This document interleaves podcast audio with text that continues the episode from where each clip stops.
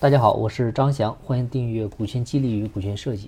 我们经常说啊，穷生奸计，富长良心。它表达的意思呢，其实就是经济决定人品。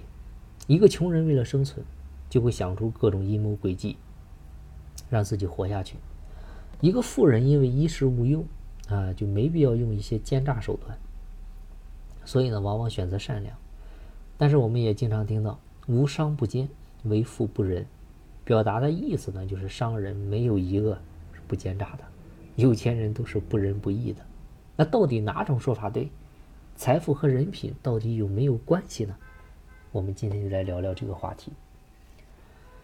那有钱人就有良心吗？人性最大的丑陋就是无权，呃，在无权无钱的人身上挑毛病，在有权有钱的人身上找优点，提出所谓的厚德载物。啊，来佐证富长良心，满嘴的仁义道德，恬不知耻的为富人唱赞歌。厚德载物的本意是道德高尚者要承载更大的任务，而不是所谓品德高尚就有钱，更不是指有钱就品德高尚。这个本身就是逻辑错误。那为什么富人通常待人客气、低调、有素质？这个也是你看到的表象，因为你跟他不在一个维度。啊，就好比你看到一条狗。看他乖就逗一逗他，看他凶就躲得远远的。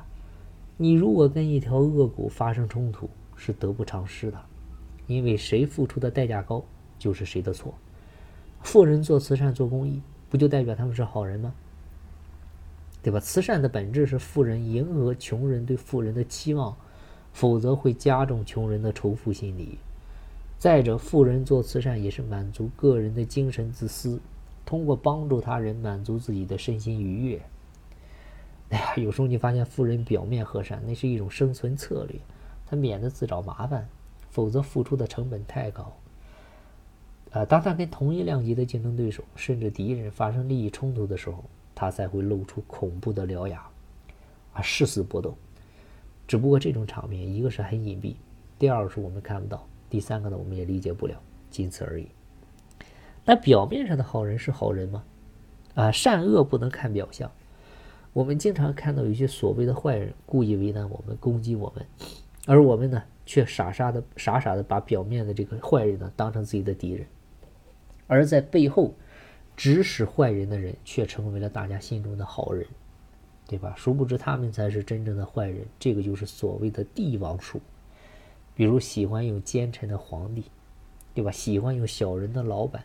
喜欢用坏人的领导，等等等等，都是这样。我们看到的那些成功人的自传，大多都是他们光辉事迹的一个记录，但是背后他们干的龌龊事只字不提。比如他们的第一桶金是如何的血腥，对吧？跟商业对手竞争的时候不择手段，对家庭孩子带来的爱的缺失甚至伤害等等。能挣大钱的那帮富人们，其实骨子里都是有股匪气的。白手起家，野蛮生长，说白了都是从死人堆里爬出来的。哪个眼里不充满杀气？哪个身体不伤痕累累？你看似表面温和，他内部的他他身上流的血却是冷冰冰的。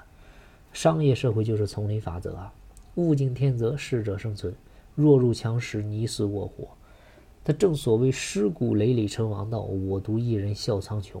你觉得一个品行好的能活下来，能称王称霸？所以，如果一个人水平挺高却混不好，大概率就是人品不好。哈，大概率，更大概率是人品太好。所以这个道理我们要懂。这个世界的运转秩序呢，基本就两套啊，一套呢就是表面的仁义道德，另一套呢就是背后的利益交换。啊，穷人往往遵循的是仁义道德，而富人往往看到的是利益交换。就大家表面上客客气气、恭恭敬敬。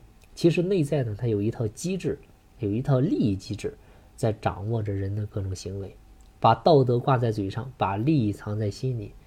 有些事呢是只可做而不可说，有些事呢是只可说而不可做。